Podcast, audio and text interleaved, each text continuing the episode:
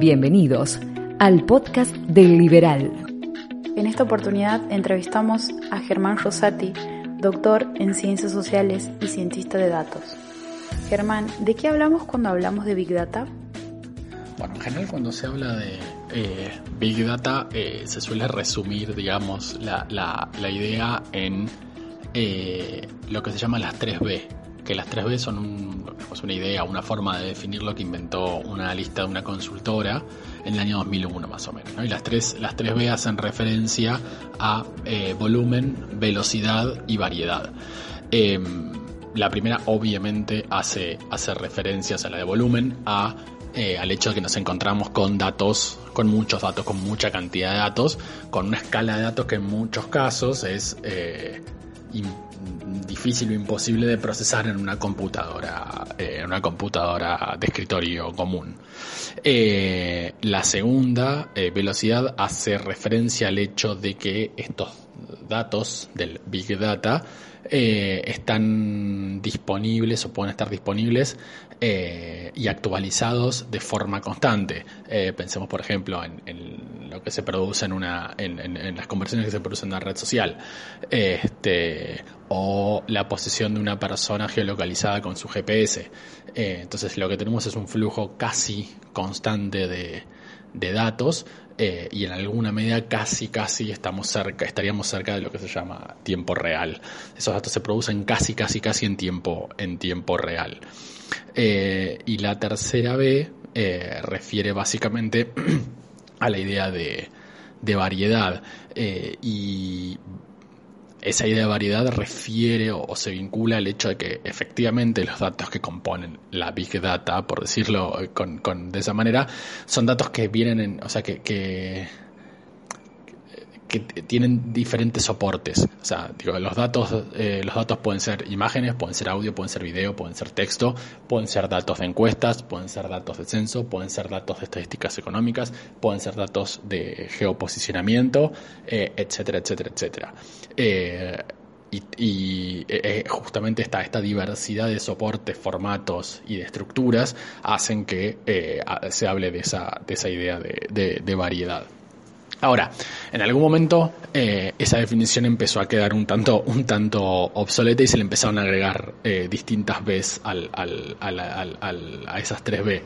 Eh, con lo cual, en general, lo que, suele suceder es que la, noción de Big Data es relativamente, todavía es relativamente ambigua.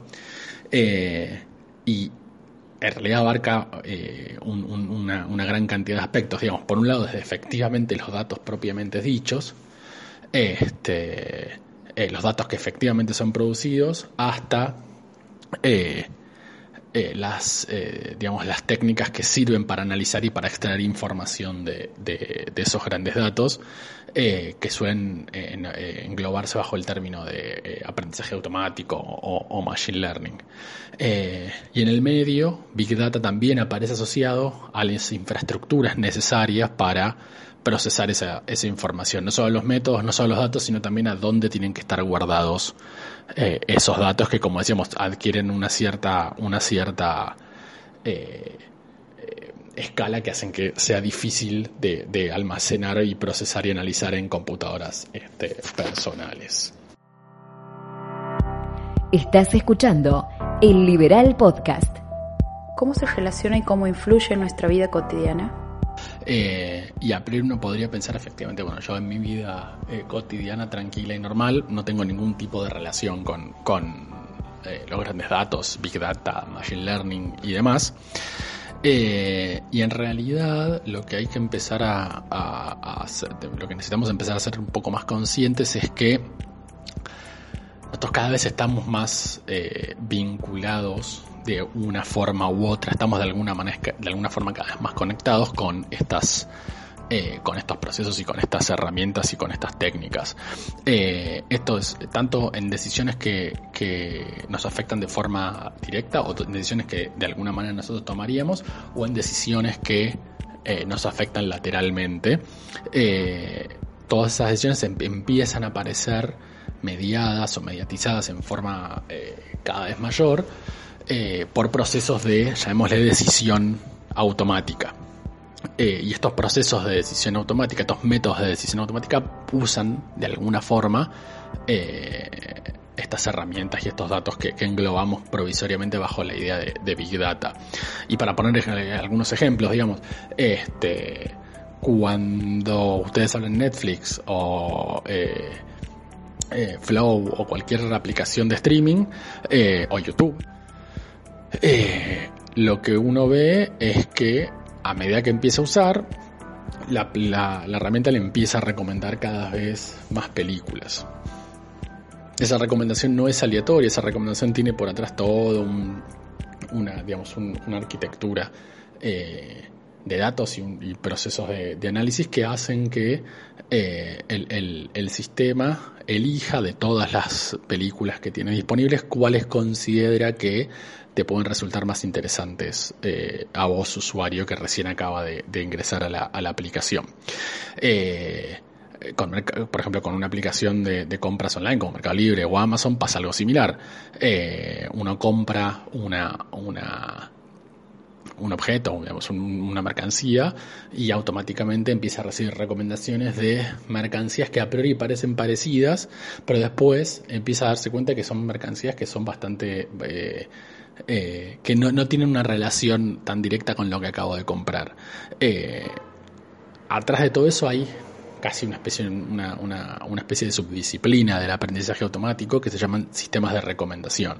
Entonces hay un montón de literatura y un montón de, de neuronas puestas eh, en, en, desarrollar procesos automáticos de decisión que te ofrezcan, te recomienden cosas eh, a los usuarios de plataforma que podrán ser películas, bienes, libros, música. Spotify hace uso también extensivo de estas, de estas herramientas. Entonces los sistemas de recomendación son como una primera quizás la de las más conocidas, digamos, de las aplicaciones más conocidas de, de, eh, estas eh, herramientas de Big Data. Con lo cual, si uno es usuario de cualquiera de estas herramientas, ya tiene una primera relación eh, con, Big Data, digamos.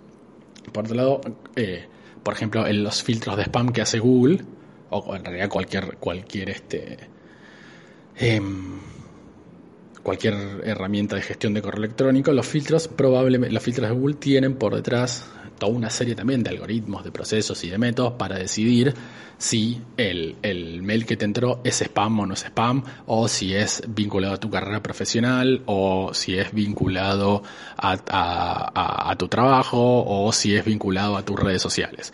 Todo eso atrás hay toda una serie de, de procesos automáticos que dicen este mail es spam, este no es spam, este es de, trabajo, este no es de trabajo. Eh, las búsquedas web también, cuando uno ingresa eh, una búsqueda en, algún buscador del estilo Google, eh, digo, por atrás también hay un montón de esos mecanismos para, mostrarte cuáles son las mejores páginas o las páginas que más se acercan a, tu, a la búsqueda que vos, que vos hiciste. pero también hay algunos, algunos este, algunas, digamos, este, eh, algunos procesos de decisión que son un poco más complejos. Hasta aquí hemos visto cosas más bien eh, recreativas, películas, compras, eh, mail, búsquedas web. Pero lo cierto es que lo que empieza a suceder es que decisiones un poco más nodales empiezan a aparecer también mediatizadas por procesos de clasificación o de decisión automática. Por ejemplo, los eh, digamos, las consultoras, las empresas y los departamentos de, recursos humanos están empezando a hacer filtrados automáticos de, currículums. Eh, entonces, en búsquedas laborales, cuando se abre una búsqueda laboral, hay un primer filtro de, de currículums o de aplicaciones que son, que pueden estar, eh, ese filtro puede estar eh, mediado por algún proceso de selección automática, algún proceso vinculado a Big Data, eh, o en los sistemas de reconocimiento facial. Eh, cuando uno, eh, cuando la policía o, demás busca a ciertos criminales y ponen las famosas y nunca bien ponderadas camaritas en la calle, esas camaritas de alguna forma lo que hacen es tratan de reconocer a la persona que está y de detectar si son o no son fugitivos, criminales, etcétera, etcétera. Entonces, esos procesos de decisión eh, automático empiezan a estar cada vez más, más presentes en, en, nuestra vida cotidiana de forma directa, como en el caso de los sistemas de recomendación, o de forma un poco más mediatizada, como por ejemplo en los procesos de selección de personal o, los, en los sistemas de, de reconocimiento facial. Hace poco fue noticia que muchas personas no usaban la app Cuidar, creada por el gobierno, porque no querían otorgar sus datos personales. ¿Qué opinas sobre esto?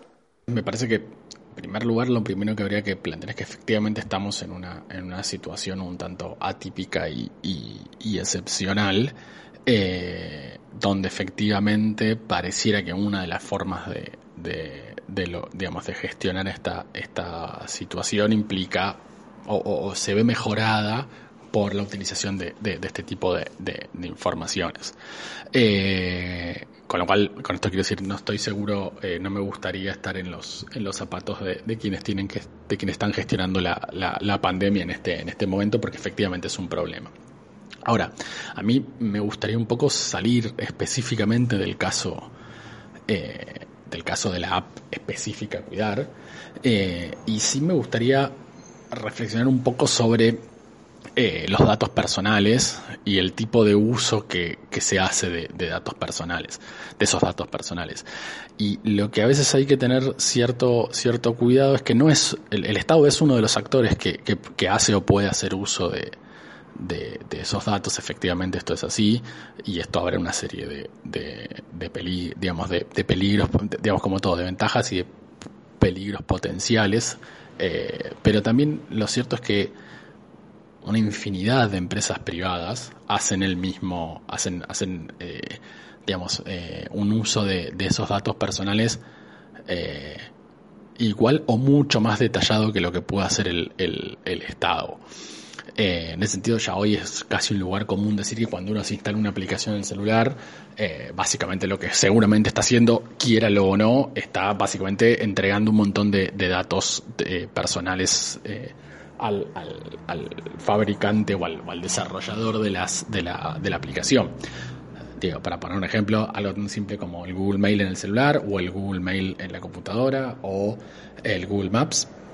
Y pongo Google no por, no por una animosidad especial contra Google, eh, porque aplica lo mismo para Facebook y aplica lo mismo para Twitter y para un montón de, de, otras empresas. Lo cierto es que todas estas eh, eh, empresas privadas eh, están haciendo uso de esos datos también. Eh, y ahí eso también plantea un problema, un problema igual o, más grande que el que plantea el uso por parte del Estado de esos datos. Eh, digo, para poner un ejemplo muy poco, muy poco, muy poco original. Facebook hasta hace no demasiado tiempo hacía un perfilado político ideológico de, de los usuarios. Y eso, que, eh, digo, es, es tanto o más peligroso como que lo haga el Estado. Eh, y sin embargo, a veces, ahora con, con, con, todo el escándalo de Cambridge Analytica y, y, y, demás, eso se empezó a discutir, digamos. Se empezó a rediscutir bastante, y particularmente en contexto de, difusión de fake news y, demás, también eso se ha planteado como una, como una discusión relevante, eh, pero me parece que, el, que el problema del uso de datos personales eh, excede al, al, Estado y lo, excede a solamente la discusión Estado-sociedad civil, digamos. Eh, también en la sociedad civil, esto es, las empresas, hacen un uso extensivo en algunos casos eh, éticamente, éticamente muy cuestionable de esos, de esos datos, insisto. El, ejemplo de Cambridge Analytica podría ser uno. Pero seguramente hay, hay, hay unos cuantos más. Eh, entonces me parece que ese es un punto que hay que tratar de, de, tenerlo en cuenta. Em, y en ese sentido me parece importante eh, tener en cuenta que en muchos casos esa información se, se cede de forma voluntaria. Eh, digo, la gente postea en, en, redes sociales que comió hoy en noche, que está haciendo hoy, fotos con sus hijos, fotos dentro de su casa. Entonces, eh, me parece que ahí hay, un, hay un, una cuestión en la que la, la, eh, y, esto será deberá ser objeto de investigaciones, esto que estoy planteando no es más que alguna una idea, una impresión personal. Está cambiando, digamos, la, la, la definición de lo que es privacidad. Eh, y me parece que en, en, la práctica está cambiando, entonces posteamos todo. Eh, pero todavía sigue persistiendo una idea de, conceptual, digamos, de, privacidad que, es un poco, que, no se corresponde con, la situación actual. Eh, entonces me parece que eso es importante tenerlo, tenerlo en cuenta. Eh, es decir, no lo planteo en términos de contradicciones individuales, sino en términos de que efectivamente todavía no tenemos muy claro qué hacer con, esta nueva y, masiva eh, producción de datos que estamos, que estamos realizando en, redes sociales y demás. Me parece que todavía no encontramos el equilibrio entre, entre esas dos. ¿Qué tan cierta es la idea de que nos espían a través de nuestros celulares y computadoras? Eh, no, obviamente no, no, yo no tengo la respuesta eh, final, dado que siempre está la posibilidad de que, de que haya espionaje en el sentido tradicional del, del término, es decir, que se metan nuestras computadoras y nos extraigan información eh, y nos lean los correos electrónicos, etcétera, etcétera. Uno nunca puede descartar eso. De hecho, en la investigación eh, criminal aparentemente es algo que se suele hacer.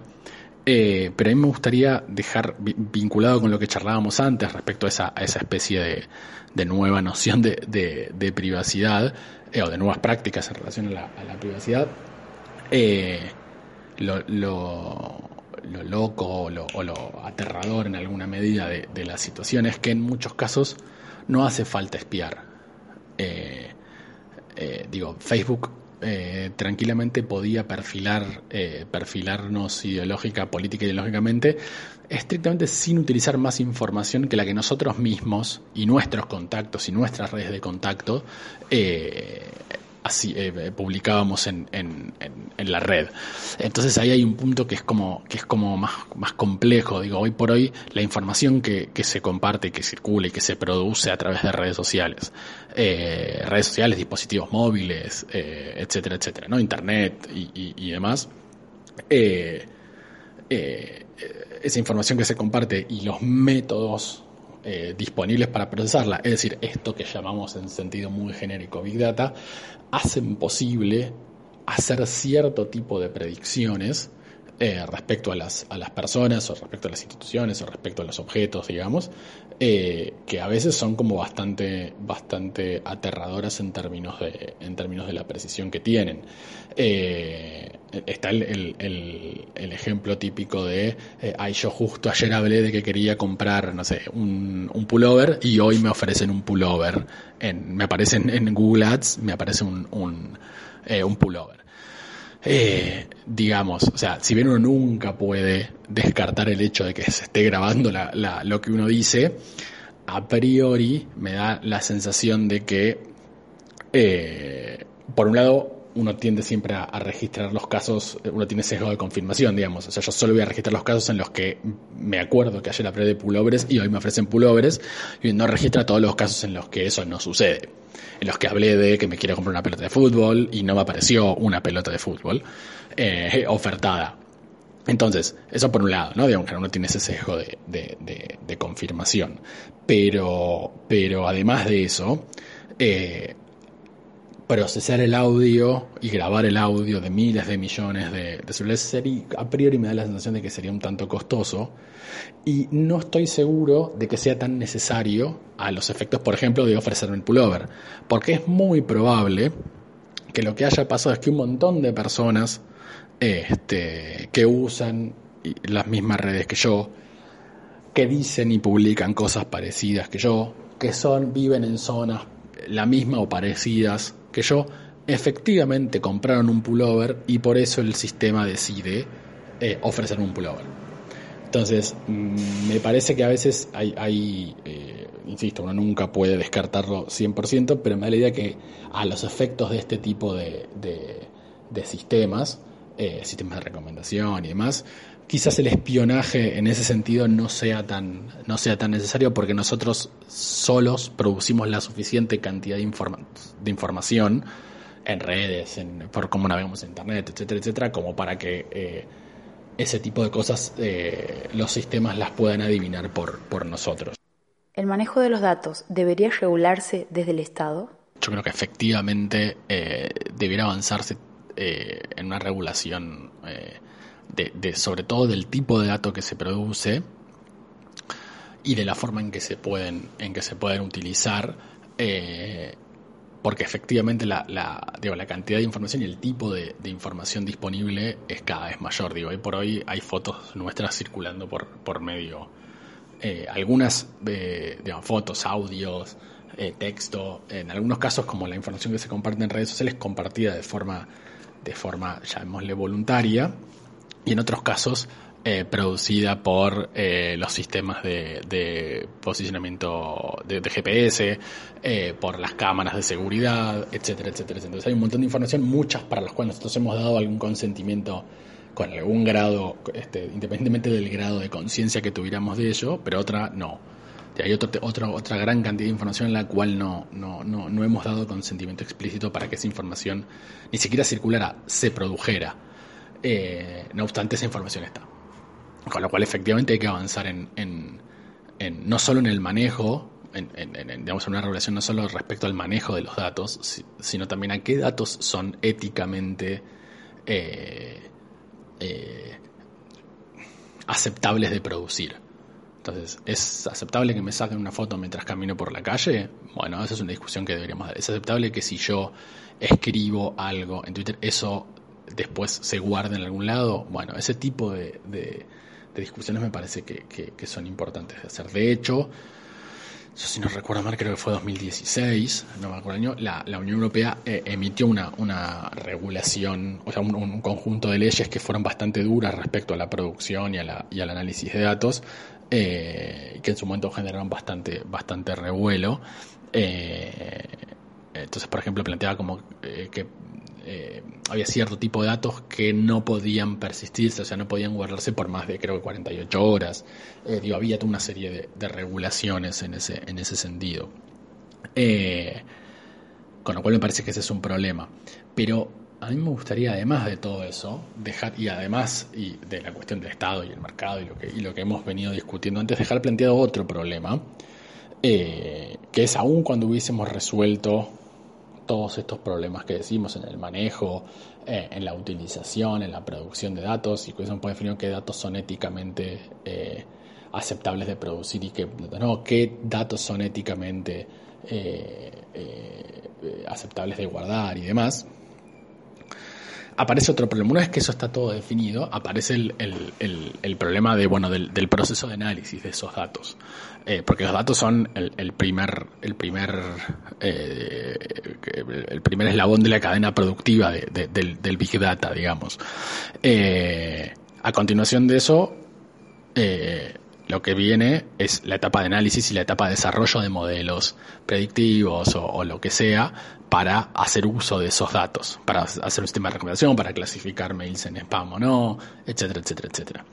Y eso es, es, es, eh, es un es otro problema en sí mismo, porque hace unos años se, está trabajando, se está, se está trabajando, se está investigando fuertemente en lo que, dentro de lo que se llama, o en el área que uno podría llamar sesgo algorítmico.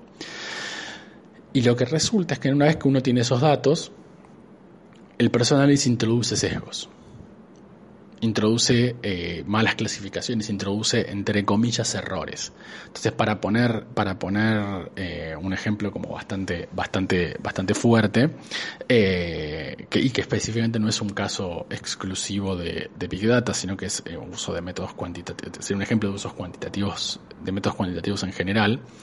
digamos, en, Estados Unidos las personas, digamos, privadas de su libertad, y que desean eh, de alguna forma aplicar a, un beneficio de, libertad condicional tienen que, entre otras cosas, completar un cuestionario de unas 200 preguntas. Y este cuestionario eh, está diseñado para poder estimar, mediante, o sea, eh, mediante el uso de ciertos algoritmos, las probabilidades de reincidencia de esa persona, de reincidencia en el delito. Estas probabilidades, que insisto, son, son eh, de alguna forma estimadas eh, automáticamente por un sistema, aun cuando no sea estrictamente hablando Big Data, eh, pero el proceso de decisión automático es el mismo. estas probabilidades, digo, son tomadas en cuenta, no son el único, el único, el único elemento, pero son tomadas en cuenta como, un, como un elemento a evaluar en el, en el, en el, por el jurado que decide finalmente finalmente si, si se le da el beneficio o no. El gran problema es que, es que los algoritmos cometen errores. Y esos errores, en el caso específico de la población carcelaria, no se encuentran distribuidos equitativamente entre la población. De hecho, una organización de la sociedad civil norteamericana que se llama ProPublica realizó una evaluación eh, ex post de, los resultados de estos, de estos algoritmos, de uno de estos algoritmos. Y lo que ves que en general las personas de color son, son clasificadas como de mayor riesgo de reincidencia que las personas blancas. O sea, las personas negras en el contexto del, del Black Lives Matter aparecen como eh, clasificadas como con un mayor riesgo de reincidencia que las personas blancas. Eh, pero cuando uno evalúa la, la, lo que, lo que en, en, Machine Learning más se llama falsos positivos del modelo, es decir, la proporción de, de personas que fueron clasificadas por el, por el modelo como de riesgo alto, pero que dos años después no cometieron delitos, es decir, el modelo las clasificó como de riesgo alto, pero después no reincidieron. Eh, ese tipo de error, lo que aparece es que las personas eh, negras presentan el doble de falsos positivos que las personas blancas. Entonces, el algoritmo, además de clasificar en mayor como de mayor riesgo a las personas negras, además se confunde mal, se confunde más para el caso de las personas negras y además se confunde de una manera eh, notablemente perjudicial. Eh, entonces, ese punto es, es, eh, complejo, digamos, porque ahí el, en cada caso habrá que evaluar cuál, cuál es el motivo de ese error, pero en muchos casos eh, parte del problema está en que los datos con que son entrenados esos, esos, esos modelos, esos algoritmos, no son no están bien construidos, en el sentido de que hay desbalances. Por ejemplo, es probable, y esto no, no, no lo dice el, el, informe de, de, ProPublica, pero es esperable suponer que en ese caso, dado que la población carcelaria es mayoritariamente negra que blanca, lo que haya pasado es que haya mucha mayor cantidad de, cuestionarios negros que blancos en, el, en, el, en la base de datos y eso haga que, que, eh, el algoritmo digamos, falle en ese sentido. Pero, por ejemplo, también pasa... Eh, en, eh, en, en, en, los mecanismos de detección de, de, reconocimiento de imágenes. Entonces, hay un, un proyecto del, MIT que es muy interesante que se llama Gender Shades, algo así como sombras de género, em, que básicamente trata de, evaluar cómo funcionan los, los mecanismos de, reconocimiento facial en distintas, en distintas situaciones. Y solo para simplificar, eh, yo después puedo pasarles el link del, proyecto. En general los algoritmos se tienden a confundir más, tienden a reconocer peor las, las fotos o los rostros de mujeres negras, como suele pasar. Eh, entonces el punto ahí es que esto hay que tener, por, qué es importante esto del sesgo algorítmico? Eh, porque ¿qué pasaría si ese mismo software de reconocimiento de imágenes que se equivocaba en, en reconocer las, las caras de, mujeres se utilizara para, eh, eh, por ejemplo, detectar eh,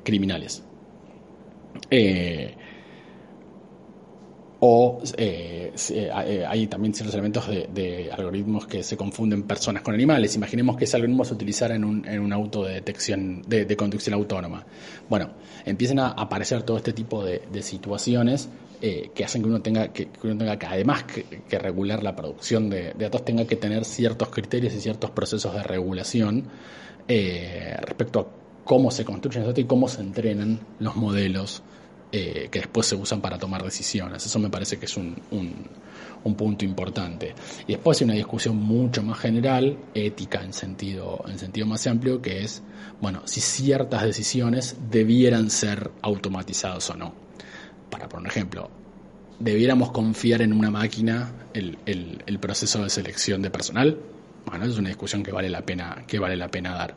Hay posiciones que plantean que independientemente del eh, digamos que, que, las máquinas por más que puedan cometer errores, que efectivamente lo hacen, los errores son de alguna manera más predecibles que las personas. Es una discusión que vale la pena, que vale la pena, la pena tener. Y por último, Germán, ¿Qué opinas sobre este nuevo paradigma que estamos viviendo?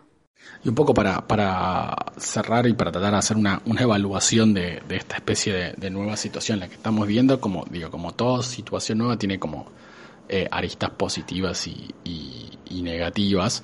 Eh, dentro de las positivas y específicamente en el caso en el caso eh, del, big data digo en principio en nuestra vida cotidiana es cierto que hay un montón de tareas eh, que eh, podemos ir como descargando en, en, en, en algunos, en, algunos procesos de, decisión automática. Por un lado, a veces está bueno entregarse, digamos, al, al sistema de recomendación de Netflix y efectivamente ver una película que a lo mejor uno no se le hubiese ocurrido elegir. Eh, elegir. Eh, entonces es una experiencia de, como de, de, centramiento interesante. A veces uno le gustan cosas que no se imaginaba que le iban a gustar. es, un, aspecto positivo. Desde el punto de vista eh, de la investigación científica eh, y particularmente de las ciencias sociales, que, son, que son mi campo, yo soy, soy sociólogo, efectivamente esta explosión de datos y de, y de, y de información de alguna forma es, es casi eh, inédita en, la historia del desarrollo científico en las ciencias sociales. Y hoy hay, hay un montón de, de, fuentes de información que hasta hace, no, hasta hace 10 años eran un tanto impensables, que van desde las redes sociales hasta la posibilidad de descargar información eh, eh, documental, scrapear desde sitio web. Digo, hay, hay como una, una explosión de, de datos y de información que hace que uno pueda, que desde las ciencias sociales podamos abordar, eh, abordar eh, problemas que a lo mejor de otra manera hubiese sido, hubiese, no, no, no, no, hace que años atrás hubiese sido muy difícil hacerlo. Eh, y entiendo también que en ciencias duras también aparecen, aparecen como un montón de, de, aplicaciones nuevas de este tipo de técnicas y, y se abren problemas nuevos. Eh, desde el punto de, vista o desde las aristas negativas, eh, me parece que parte las hemos, las hemos eh, cubierto, digamos. Eh, están todos los malos usos potenciales que, pueden derivarse de, del Big Data por parte del Estado, por parte de empresas abusivas y, y, demás. Digo, hay una cantidad de ejemplos bastante, bastante grande en ese sentido, con lo cual esa me parece que es uno de los principales de los principales peligros. Eh, y el, creo que el segundo peligro eh, principal y, relevante tiene que ver con esto último que habíamos charlado recién, eh, el sesgo algorítmico. Este, incluso no queriendo hacer usos abusivos de los datos, siempre está la posibilidad de construir algoritmos sesgados. Y eso implica que es muy necesario una revisión constante de tanto de del tipo de datos que se producen para asegurar que estén bien distribuidos, que haya que todas las eh, digamos, los sujetos y las personas relevantes estén, estén representadas y, y, eh, demás, como del proceso de producción del algoritmo propiamente dicho. Eh, me parece que ese es como el otro, el, otro riesgo. No, no, tan potencial, porque en algunos casos, como en el caso de, de ProPublica, tiene, tiene efectos concretos. Entonces me parece que ese es el, segundo punto que, que a mí me, me, preocupa bastante más que eh, el, problema de eh, la regulación, que en algún momento llegaremos a la, a la, regulación de producción de los datos. Entonces me parece que este punto del sesgo algorítmico es, es bastante más complejo eh, y, y, amerita una reflexión un poco más, bastante más profunda de lo que se hace actualmente. Muchas gracias por haber llegado hasta aquí. Hasta la próxima.